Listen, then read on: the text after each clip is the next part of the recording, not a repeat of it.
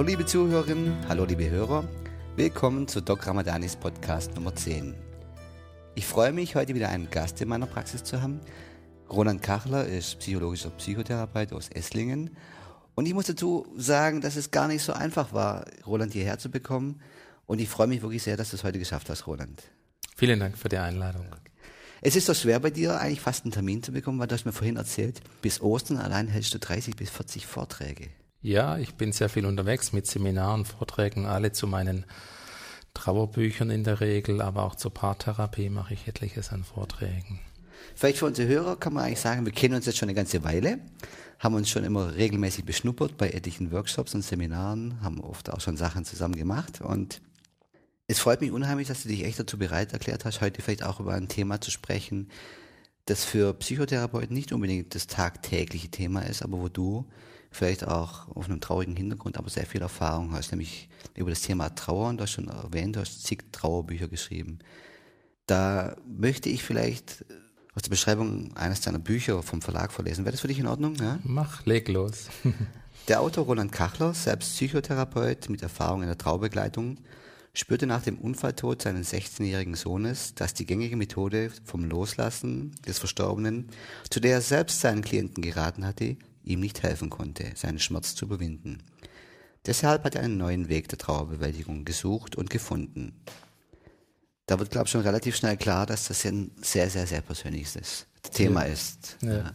Du hast deinen Sohn verloren, als dieser 16 Jahre alt ja. war, durch einen Unfall. Ja, genau. Und warst vorher aber schon selber in der Trauerbewältigung immer tätig? Ja, ich war vorher schon sehr stark in der Trauerbekleidung, Trauertherapie tätig und habe in der Regel dort eben das äh, typische Loslassen, Abschied nehmen empfohlen, habe dann in meiner eigenen Erfahrung gemerkt, ähm, dass ich natürlich äh, meinen Sohn im Äußeren verabschieden muss. Mir war klar, vielleicht auch nicht wirklich klar bis ins Herz, dass er nicht mehr kommen wird. Aber ich wollte ihn eben innerlich bewahren. Ich wollte ihn, wenn du so willst, nicht ein zweites Mal verlieren. Mhm. Ein erstes Mal habe ich ihn verloren durch den Unfall am Sarg, am Grab. Aber ich wollte ihn in meinem Innern bewahren, in meinem Herzen. Ich wollte einen guten Platz für ihn finden. Mhm. Und da habe ich in den vielen Trauerratgebern und Trauerbüchern, die ich dann gelesen habe, äh, keine Unterstützung bekommen. Ich war zunehmend wütend über die Trauerratgeber, weil ich überall eben offen oder eher indirekt dieses Loslassen empfohlen bekam. Mhm. Und du hast dann in dir selber gemerkt, das funktioniert gar nicht. Es funktioniert äh, nicht in dem Sinne, dass, dass ich meinen Sohn vergessen kann, dass ich meinen Sohn sozusagen auslöschen kann aus meinem Gedächtnis. Er hat mich ja auch geprägt und ich habe sozusagen einen Platz für ihn gesucht, wo ich ihn dann auch immer wieder finden kann. Da muss man vielleicht für die Zuhörer schon mal sagen, das ist ja jetzt gleich ein ziemlich heftiger Einstieg quasi in das mhm. Thema, aber was mir aufgefallen ist, dass du mit diesem Thema doch sehr offen umgehen kannst, mhm. durch deine vielen Vorträge, durch mhm. deine Bücher. Ist das für dich, also musst du sagen, dass du auch heute noch in diesem Bereich sehr viel tätig bist. Du ja. arbeitest einerseits in einer Beratungsstelle, andererseits in deiner eigenen Praxis. Ja. Da machst du, wo du sehr vielen Klienten dabei hilfst in diesen schwierigen Situationen. Ist es dieses offene Umgehen mit diesem Thema, war das ein Teil jetzt deiner Bewältigungsstrategie oder deiner Begleitungsstrategie? Das ist ganz selbstverständlich, weil ich kann meine eigenen Gefühle nicht verbergen. Wenn mich jemand fragt, auch jetzt im therapeutischen Rahmen, dann antworte ich ehrlich, wie das mit meiner Trauer geht. Und ich habe das dann nach dem Tod meines Sohnes so gehalten, wenn mich Menschen gefragt haben, dann habe ich offen geantwortet, wie mir es geht. Ich habe nicht irgendwie versucht, äh, schön zu reden. Ich habe natürlich nicht alles ausgepackt, aber ich habe schon gesagt, bin unendlich traurig, mir fällt mein Sohn, ich bin immer wieder innerlich auf der Suche nach ihm. Ähm, einfach um meine eigene Ehrlichkeit willen, aber eben auch, ich, ich denke, es geht darum, dass wir offener mit dem Thema umgehen. Da habe ich auch das Gefühl, ja, weil man findet also auch wirklich wenig Therapeuten, die auch sagen, wirklich, ich mache genau das. Mhm. Und ich habe jetzt bei dir den Eindruck, einfach mal direkte Frage, dass es eigentlich etwas ist, was du nicht so gerade ungern machst, sondern dass du es eigentlich eher sagst, okay, ich habe dieses Wissen oder ich habe diese Erfahrung machen müssen, ja, und ich kann Menschen dadurch helfen. Machst du es gerne? Also ich habe natürlich zunächst Zeit dazu gebraucht, weil ich zunächst einfach sehr stark mit meiner eigenen Trauer beschäftigt war. Und erst so nach zwei Jahren habe ich erstens geschafft, dieses Buch zu schreiben. Ich hatte das vorher schon im Kopf, habe es aber nicht geschafft zu schreiben. Mhm. Und zum Zweiten habe ich dann eben gemerkt, dass ähm, ich sehr nahe an Menschen bin, die was Ähnliches erlebt haben. Ich habe zum Beispiel eine Frau begleitet und dann starb mein Sohn. Meine, eine Frau begleitet in der Trauerarbeit. Und dann habe ich ihr gesagt, es tut mir leid, ich bin nur nicht weiter als Sie, ich bin, kann nicht mehr Ihr Therapeut sein. Aber wenn Sie bereit sind, gehen wir gemeinsam auf den Weg. Ich mhm. jetzt mit meiner neuen Erfahrung und Sie mit Ihrer Erfahrung. Sie hat ja auch Ihren Sohn verloren vor einem Jahr etwa. So hat sich das entwickelt, dass wir im Grunde so ein Tandem wurden, ein Trauertandem. Mhm, okay. Und ich habe dann ganz viel nochmal neu erfahren über Trauerarbeit. Habe mich natürlich auch irgendwann theoretisch nochmal damit beschäftigt. Ja, das, das merkt man. Du kommst aber auch zu deinem, ähm, in deinen Büchern zu dem Ergebnis, dass wirklich das, was bis vor, bis vor kurzem, also bis du dieses neue System mhm. quasi auch mal so ein bisschen bekannt gemacht hast, dass das nicht unbedingt weiterhilft. Ja, ja, man muss sagen, allerdings sagen, in Amerika ähm, gibt es schon länger äh, diese Grundideen, dass eben eine innere Beziehung weitergehen darf und weitergehen kann. Mhm. Dort wird es verhandelt unter dem Stichwort Continuing Bonds. Da gibt es auch ein bekanntes Buch. Aber hier bei uns in Mitteleuropa ist eben sehr stark äh, das ähm, geprägt noch von Sigmund Freud, von psychoanalytischen Denken, wo es darum geht, dass wir unsere Liebe rausziehen aus der Beziehung sozusagen, um sie dann wieder woanders hinein zu investieren. Also ich bin dann schon auch auf amerikanische Literatur gestoßen, war dann aber auch erleichtert, weil ich dachte, bin ich jetzt verrückt? Kann ich das überhaupt vertreten? Weil hier die gängige Trauerpsychologie eben dieses Abschied nehmen und loslassen äh, vertreten hat und war dann schon auch froh, dass es in Amerika wenigstens auch Forschung dazu gibt. Also da gibt es auch empirische Forschung dazu. Ja, die zeigt, dass es einfach mehr Sinn macht, oder? Die einfach zeigt, dass Menschen, die jemand sehr Wichtiges verloren haben, diesen Menschen einfach im Herzen bewahren, sehr lange. Auch zum Beispiel Kinder, ihre Eltern, wenn ein Elternteil gestorben ist, dann werden die Eltern zu inneren Begleitern. Und es ist nicht äh, dann problematisch, sondern es ist auch hilfreich, weil die Eltern gewissermaßen als innere Gestalt, als innere Helferfigur mitgehen. Die verändern sich allmählich natürlich auch äh, in der Entwicklung der Kinder, wenn die größer werden, wenn die dann mal 20, 25 werden, aber die bleiben sozusagen innere Helfer gestalten. Mhm. Ich habe einen, einen Satz, der blieb mir sofort hängen, mhm. äh, wo du geschrieben hast, quasi, dass Trauer eine andere Form von Liebe ist. Ja. Ja, quasi, dass es ähm, dass es darum geht, diese Liebe, dieser Liebe eine andere Form zu geben. Ja, die Liebe natürlich realisiert sich am liebsten konkret. Das heißt, ja. indem ich jemand umarme, indem ich äh, mit jemand rede, indem ich äh, Antworten bekomme. Aber angesichts des Todes muss ich natürlich neue Wege finden, ähm, eine Beziehung sozusagen weiterzuführen. Und es ist natürlich eher eine geistige Beziehung, wenn man, wenn man so will. Und leider keine konkrete mehr.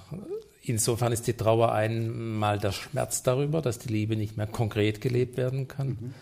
Zum anderen ist eben die Trauer auch ein, eine Form der Liebe, die angesichts des Todes nach neuen Wegen sucht. Also Trauerarbeit ist für mich nicht nur dieses negativ Loslassen, mhm. sondern eben eine kreative, kreative Arbeit, die was Neues schafft unter sehr schmerzlichen, traurigen Bedingungen. Also ich äh, leugne nichts sozusagen die Trauer und den Schmerz oder mhm. auch die reale Abwesenheit dieses geliebten Menschen. Es kommt, ja, muss ich dazu sagen, das kommt in deinem Buch. Also ich habe hier von dir gelesen, Meine Trauer würde ich finden, neunte Auflage, ein sehr erfolgreiches mhm. Buch von dir. Sehr persönlich geschrieben. Also mhm. ich habe ein paar Mal geheult, muss ich ganz ehrlich sagen, weil es mich sehr, sehr tief berührt hat. Auch wenn ich jetzt dran denke, kommen schon ein bisschen die Tränen. Darf ich eine Stelle vorlesen, ja, die, mich, die mich wirklich sehr, sehr berührt hat?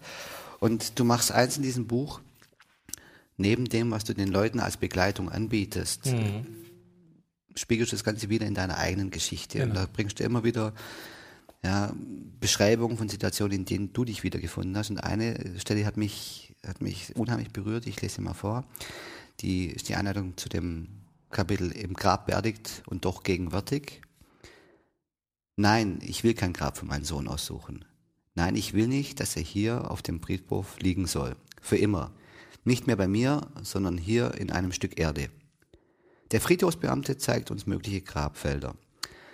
Er erklärt uns die Vorzüge des einen oder dieses oder jenen Platzes. Er tut seine Pflicht und ist sehr einfühlsam. Er will wirklich einen guten Platz für meinen Sohn und für uns. Doch ich höre nichts. Ich will schreiend weglaufen. Dann vier Tage später der Gang zum Grab. Hinter dem Sarg meines Sohnes. Dann das Hinablassen in die Tiefe des Grabes. Und wieder will ich das nicht. Nein. Was soll mein Sohn in diesem braunen, dreckigen Loch? Wieder einige Tage später, das ist jetzt das Grab meines Sohnes, unser Grab. Es ist der Ort, an dem mein Sohn liegt. Da merkt man schon, dass das, was du da schreibst, sehr, sehr viel biografische mhm. Bezüge Klar, Das ist ganz direkt sozusagen. Wenn ich dir das jetzt vorlese, da kommt natürlich vieles wieder hoch, mhm, oder? Klar. Da sind die Bilder sofort da und ja. du bist ja auch Hypnotherapeut. Ja, klar. Du weißt, dass mit ähm, den Worten erstens Bilder und zweitens natürlich Gefühle verbunden sind und ja dass das sowas natürlich, wenn man so will, ein Stück hypnotherapeutisch wirkt und ich sofort wieder ein Stück in dieser Situation, Situation drin bin, was auch okay ist, weil ich denke, bei sehr schweren Verlusten vergeht die Trauer nicht einfach, sondern es bleibt immer eben sozusagen auch die Bereitschaft, in bestimmten Situationen nochmal ein Stück neu zu trauern.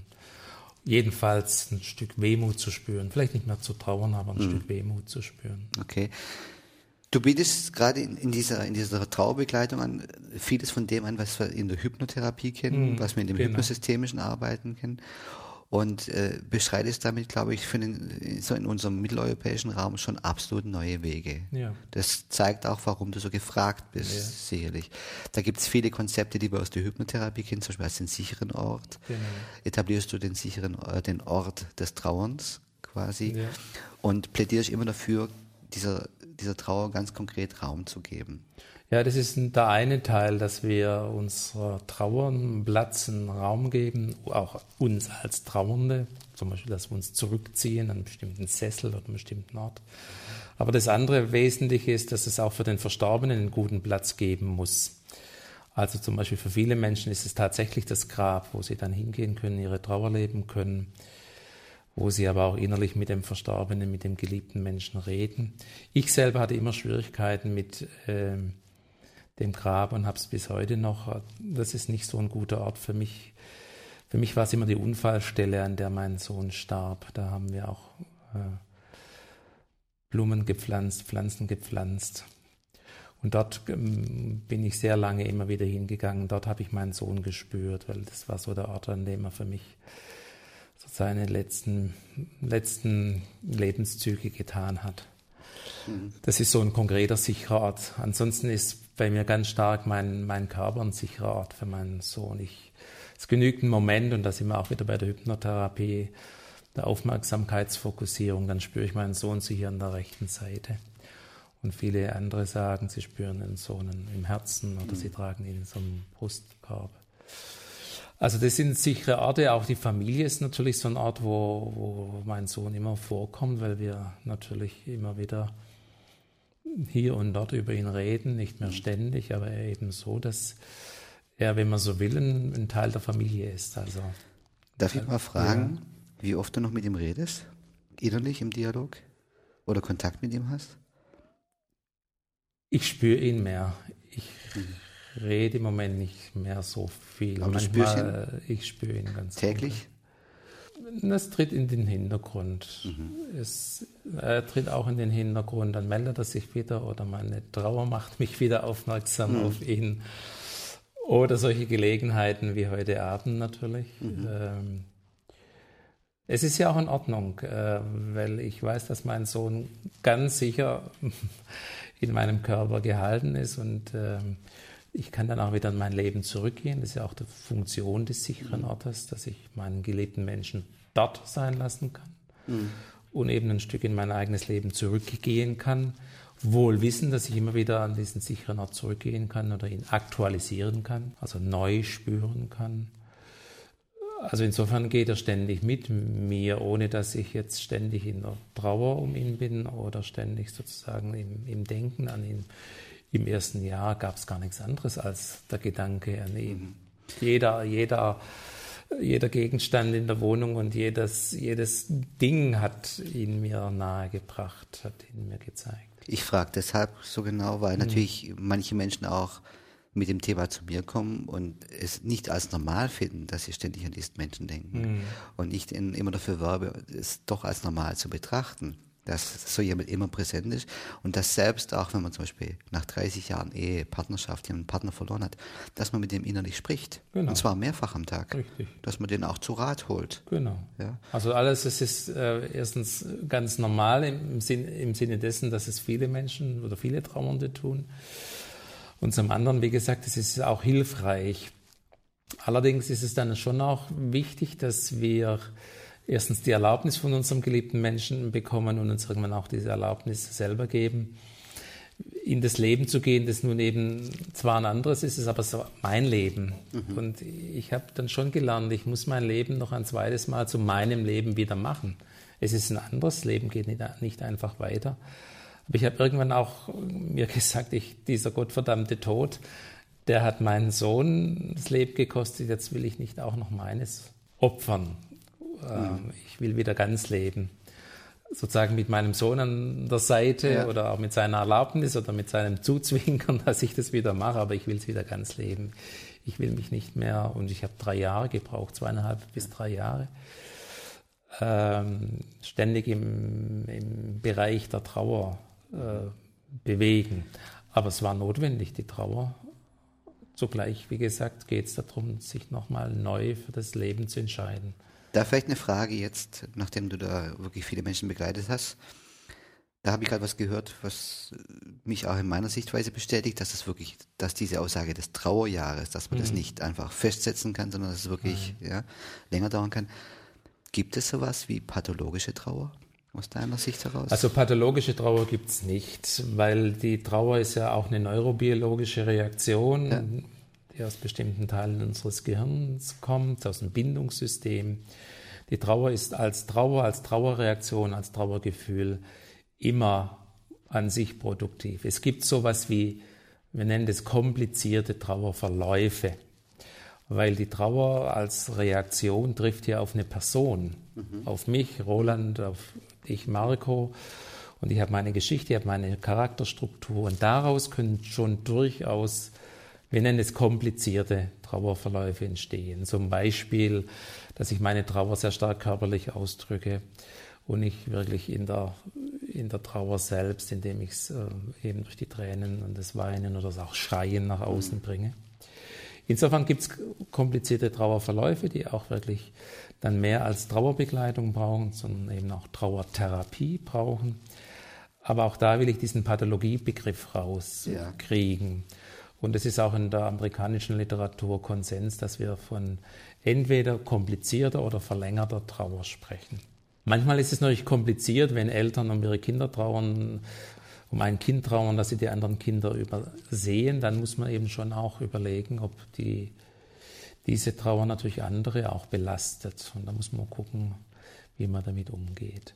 Aber wie gesagt, Trauer als solches ist nicht pathologisch. Es sind komplizierte oder verlängerte, manchmal auch blockierte Trauerverläufe, die, wie gesagt, eine trauertherapeutische Aufarbeitung brauchen oder eine Lösung, mhm. sodass die Trauer in, wieder in den Fluss kommt. Das ist was Wesentliches, dass sie im Fluss bleibt und im Fließen sich auch verändert. Mhm.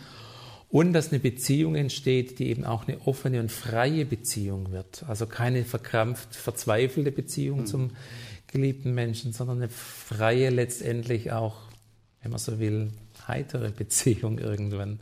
Und das wäre ein Kriterium oder, oder, oder Verläufe, die dann wirklich auch hilfreich sind, wo das Leben, das wie gesagt ein anderes ist, wo das Leben wieder lebenswert wird. Mhm. Also für mich ist das immer so ein bisschen so ein Kriterium, ob da jetzt so ein Gefühl von Lähmung entsteht, Stillstand, genau. blockierte Energie, genau. Genau. oder ob diese Energie etwas Neues erschafft. Richtig. Ja, das ist ja genau. ähnlich wie, wenn ich mich, dass ich mich freue manchmal, wenn ein Depressiver langsam aggressiv wird. Ja. Dass genau. diese blockierte Energie einfach mal irgendwohin abfließt. Und das ist wahrscheinlich das, was du versuchst auch genau. den Leuten nahezubringen, nimmt diese Energie auf, schafft daraus etwas Neues. Genau. Also lasst dir erstens die Trauer natürlich zu, nehmt die Energie, die in der Trauer liegt, auf, um, wie gesagt, einmal zu realisieren, dass dein geliebter Mensch tatsächlich nicht mehr kommt. Er mhm. ist tot, hier in der äußeren Realität. Aber eben auch, um eine andere, neue Form von Beziehung zu finden, auch zum Beispiel in der Erinnerung. Erinnerungsarbeit ist für mich sehr, sehr wichtig in der Trauerarbeit weil in der Erinnerung äh, wird der geliebte Mensch nochmal nach innen genommen oder nach, nach oben genommen und nach oben geholt. Also ich empfehle zum Beispiel Menschen, dass sie ein Buch sich anschaffen und mit dem Satz beginnen, ich sehe dich wie du, Matthias oder äh, Birgit, ich sehe dich, wie du in der Küche stehst und den ersten Satz immer neu schreiben mit immer neuen Erinnerungen, dann entsteht ein ganz, ganz reiches Trauer, äh, Erinnerungsbuch. Mhm. Und diesen Erinnerungsschatz, den kann ich immer wieder mir sozusagen herholen, ich kann ihn aber auch wegstellen. Später gibt es dann den Satz, Matthias, ich höre dich, wie du pfeifend durch das Haus gehst. Matthias, ich höre dich, wie du lauthals lachst. Dieser erste Satz als ritueller Satz wird immer neu geschrieben, mhm. mit immer neuen Erinnerungen. Und seien die noch so winzig. Weil jede Erinnerung zieht neue Erinnerungen sozusagen nach sich, weil unser biografisches Gedächtnis ist wie ein Netzwerk organisiert. Mhm. Wenn du einen Knoten aus diesem Netzwerk nach, aus dem Hochholz, aus dem mhm. Meer des Vergessens gewissermaßen, dann holst du mit jedem äh, Erinnerungsknoten weitere Knoten nach oben. Da könnte man jetzt aber fast denken, damit hält man sich das Trauma immer präsent. Es ist ja keine Trauma, es ist, ist Erinnerungen, auch mhm. schöne Dinge. Es gibt natürlich auch Erinnerungen an schwierige Dinge, die ich mit mhm. diesen Menschen erlebt habe. Die müssen dann bearbeitet werden. Mhm. Denn ähm, wenn in der Trauerbeziehung entsteht, heißt es auch, dass Beziehungsarbeit notwendig ist. Sie muss Konflikte klären, möglicherweise, die wir mhm. nicht klären konnten, jetzt in dieser Beziehung. Ich muss Aufträge, Delegationen klären. Also ich habe vielleicht bestimmte Dinge übernommen, was ich glaube, die muss, muss ich den Verstorbenen weiterführen. Oder manchmal sind es ganz direkt ausgesprochene Aufträge die muss ich und will ich vielleicht zurückgeben, weil sie vielleicht doch überfordern sind oder lähmend sind. Also auch da ist Beziehungsarbeit notwendig im Sinne von Konflikt- und Klärungsarbeit. Das ist zum Beispiel, wenn ich jemanden durch einen Suizid verliere, sehr stark, weil dann ganz oft eben am Anfang die Frage steht, warum und wieso, was ist mein Anteil als Trage, wie viel Schuld trage ich? Trage genau, ich überhaupt viel, Schuld? Mit Verantwortung nenne ich es mal mhm. neutraler. Mhm. Und es muss sich mit mir auseinandersetzen, aber auch sozusagen mit, des, mit meinem geliebten Menschen. Ich muss vielleicht auch mit ihm diskutieren. Ich muss ihm auch nochmal auch voller Wut sagen, dass es nicht in Ordnung ist, so mit dem Suizid aus, aus meinem Leben zu gehen und mich äh, da alleine zu hinterlassen. Aber ich glaube eben, dies, diese Wut wird immer getragen durch diesen größeren Rahmen der Liebe. Jetzt gibt es da vielleicht eine Sache, ich, ich hoffe, ich weiß nicht, ob die okay ist für dich, wie ich anspreche. Mach du bist ja, du bist ja auch Theologe. Ja. Wie geht der Theologe Roland Kachler jetzt mit dieser Situation um? Ja, zunächst war ich auch einfach wütend über, über Gott, dass er sowas zulässt und mir zumutet. Ähm, die Grundidee dabei ist, dass es auch einen spirituellen, sicheren Ort vom, für den Verstorbenen geben muss. Also, wenn man so will, einen ewig sicheren Ort. Mhm. Weil der Tod stellt ja uns die Frage, was ist auf der anderen Seite dieser Grenze? Und wie jede Grenze uns die Frage stellt, was ist auf der anderen Seite dieser Grenze, stellt sich ja auch an dieser letzten Grenze des Lebens die Frage, gibt es ein, ein Jenseits dieser anderen Seite? Und für mich heißt die Antwort, um es so direkt zu sagen, mein Sohn ist in der ewigen Liebe geborgen, wenn Gott die Liebe ist. Ich habe dann sehr, ja, vielleicht abstraktes Gottesbild, äh, dass, die Liebe, also das, was alles zusammenhält, dass die mhm. Liebe gewissermaßen der letzte sichere Ort ist, in den wir alle hinein sterben. Mhm. Mein Sohn und irgendwann ich. Was dann dort geschieht, das wird man sehen. Und wie sich das dann äh, anfühlt und wie das aussieht, wird man auch sehen. Ich habe da keine festen Bilder, also auch vor allem keine naiven Bilder, aber ich glaube schon, dass wir, wenn man so will, in den großen Horizont der Liebe wandern. Ich wünsche es mir. ähm, jetzt mal aber trotzdem eine Frage zu dir, dem Thema Trauerbegleitung. Ähm, würdest du jedem Menschen empfehlen, sich professionelle Begleitung zu holen? Also bei schweren Verlusten, ja, schwere Verluste heißt eben, Äh, es gibt eine lange Beziehung, ein schwerer Verlust ist immer auch Verlust von, vom Kind oder ein schwerer Verlust, wenn ich als Kind einen Elternteil oder einen Geschwisterteil verliere. Schwerer Verlust ist, wenn ich jemanden durch einen Suizid verliere. Schwerer Verlust ist, wenn ich, wenn es traumatische Umstände gibt beim Sterben, also ich erlebe, wie mein zwölfjähriger Sohn mir in den Armen zusammenbricht, habe ich zum Beispiel jemanden begleitet. Oder ich erlebe, wie meinem äh, 50-jährigen Ehemann äh, die, die Schlagader aufplatzt nach einer Krebsbehandlung im Rachenbereich. Das sind traumatische Umstände mhm. und die muss ich dann auch bearbeiten, einmal im Blicker mit der Traumatherapie, aber natürlich auch mit der Trauertherapie oder auch traumatische Umstände beim Überbringen der Todesnachricht. Oft sind es ja unklare Todesumstände, die dann eben auch ein schwerer Trauer, äh, Trauerverlust darstellen. Also quasi dieses Gespräch auch eine Einladung an wirklich alle, die in so einer Situation sind, sich umzuschauen und sich wirklich da Hilfe zu holen. Genau, wobei es gibt einfach sehr unterschiedliche Möglichkeiten, äh, angefangen äh, Begleitung im Trauercafé, in einer Trauergruppe bei verwaisten Eltern, bis hin eben in einer, einer, Beratungsstelle mal vorübergehend, bis hin eben im psychotherapeutischen Kontext, den ich dann auch anbiete. Äh, nicht jeder muss eine psychotherapeutische Trauerbegleitung äh, braucht eine psychotherapeutische Trauerbegleitung, aber wenn das deutlich wird, dass nach so anderthalb, zwei Jahren ganz wenig in Bewegung kommt, sowohl was die Trauer als auch die innere Liebe angeht, dann glaube ich, wäre es hilfreich, da mal sich jemand zu suchen. Okay, und du bietest sowas dann an. Das ist aber nicht das Einzige, was du anbietest, sondern du bist ja auch schon seit langen Jahren Paartherapeut. Genau. Da machst du. Ich mache mit voller Lust Paartherapie. Ja, das habe ich schon mal mitbekommen. Ich, ich habe beim Hans Jeluschek schon lang, vor langer Zeit meine Ausbildung gemacht, habe auch mit ihm zusammengearbeitet, äh, Supervision bei ihm gehabt. Und von daher ist es so mein anderes Steckenpferd, was die Psych meine psychotherapeutischen Schwerpunkte angeht. Ja, wo ich da ja, nachdem ich ja deine Ausbildungslatte kenne, ja fragen muss, was hast du eigentlich noch nicht gemacht? ja, ich habe in der Zeit, also ich habe wirklich, als das mit meinem Sohn passiert ist, habe ich einfach keine Kraft und Energie gehabt, mich äh, weiter und fortzubilden. Das war einfach eine Phase wo ich ähm, wenig gemacht habe und jetzt so gerade auch nochmal, wo wir uns kennengelernt mhm. haben, nochmal auch so ein neuer Aufbruch mache für mich. Ja, du Im bildest, Sinne von das Leben nochmal neu äh, in die Hand nehmen. Aber du bildest ja auch viel aus, quasi auch in, in, indem du jetzt dein Wissen durch die Bücher weitergibst oder dauernd diese ja. Vorträge hältst, das muss man auch sagen, bildest du ja mittlerweile auch schon aus. Ich mache Ausbildungen, beziehungsweise ich biete es an, wenn mich Leute einladen, wie der Gunter Schmidt lädt mich mhm. ein in sein Institut. Mhm bei ihm ein Seminar zu machen für Profis. Ähm, oder auf Kongressen äh, mache ich Seminare und Workshops. Ich selber habe kein, mach kein, hab kein Institut, weil ich die Organisation scheue. Ich denke mal, da hast du wirklich genug zu tun. Genau. Ja. Wie lange wie lang muss ich denn, also nachdem du ja wirklich so begehrt bist, wäre es dann auch möglich, dass man kurzfristig bei dir in der Praxis einen Termin bekommt? Also im Moment bin ich dabei, nochmal das neu aufzubauen. Da gibt es schon die Möglichkeit, man muss einfach gucken, wie, es, machbar ist, um unter einen Hut zu kriegen ja. ist. Ich habe jetzt, muss ich ehrlich sagen, fast den Überblick verloren. Wie viele Bücher hast du mittlerweile geschrieben? Also insgesamt ist das, glaube ich, habe ich jetzt gerade mein zwölftes veröffentlicht. Mhm. Äh, habe vorher auch zu Paaren was geschrieben, äh, die Kunst als Paar zu tanzen. Oder den, dann habe ich vom Geheimnis glücklicher Paare geschrieben, was über Humor in der Partnerschaft geschrieben. Die Bücher mhm. sind leider vergriffen, man findet sie aber im Internet natürlich. Aber du hast auch was ganz Tolles geschrieben, ja, und ich glaube, da, das ist ein echtes Unikat. du hast einen hypnotherapeutischen Krimi geschrieben, genau. der beim Karl Auer Verlag geschrieben genau. ist. Genau. Ich muss, ich muss, du hast mir schon so lange gesagt, ich habe ihn noch nicht gelesen. Ja, du musst endlich mal anfangen. Ich werde es jetzt, endlich, jetzt endlich mal tun.